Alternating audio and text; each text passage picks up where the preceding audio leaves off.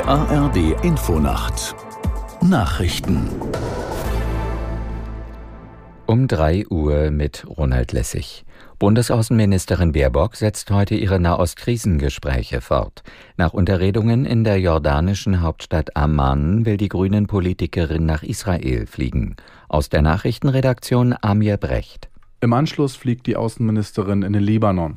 In Beirut will sie unter anderem mit dem geschäftsführenden Premierminister Mikati sprechen. Dabei dürfte Baerbock vor allem versuchen, die politische Führung des Landes zu bewegen, Einfluss auf die Schiitenorganisation Hisbollah zu nehmen.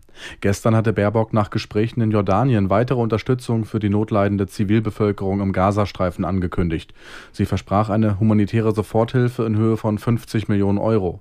Mit dem Geld sollen internationale Organisationen unterstützt werden. Israels Verteidigungsminister Galland hat laut israelischen Medienberichten eine baldige Bodenoffensive im Gazastreifen angekündigt. Galland sagte bei einem Truppenbesuch, die Soldaten sollten sich auf einen entsprechenden Einsatzbefehl vorbereiten. Experten warnen vor einem blutigen Häuserkampf bei einer Bodenoffensive Israels im dicht besiedelten Gazastreifen. Zudem befinden sich noch etwa 200 Geiseln in der Hand der Terrorgruppe Hamas. US-Präsident Biden will beim Kongress ein umfassendes Hilfspaket unter anderem für die Ukraine und Israel beantragen. Die USA könnten und würden nicht zulassen, dass Terroristen wie die Hamas oder Tyrannen wie Kreml-Chef Putin gewinnen würden, sagte Biden in einer Ansprache an die Nation. Er nannte keine Summe für das Paket. Medien hatten zuvor von 100 Milliarden Dollar berichtet. Unklar ist derzeit, wann sich der Kongress mit dem Antrag beschäftigt.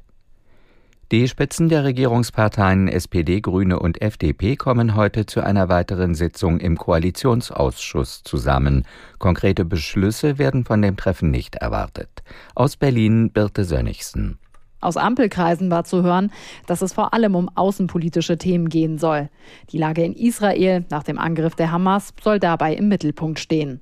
Zu besprechen gäbe es vieles, zum Beispiel auch zum Thema Zuwanderung. Anfang November steht die nächste Bund-Länder-Runde an. Bis dahin sollte sich die Koalition auf einen gemeinsamen Kurs in der Migrationspolitik geeinigt haben. FDP-Chef Christian Lindner hatte zuletzt eingefordert, dass die Ampel sich kritisch mit den Wahlergebnissen in Hessen und Bayern beschäftigt. Dort hatten alle drei Parteien bei den Landtagswahlen an Zustimmung verloren. Beim Treffen dürfte es auch mal wieder darum gehen, wie die Regierungsparteien in Zukunft besser zusammenarbeiten arbeiten können.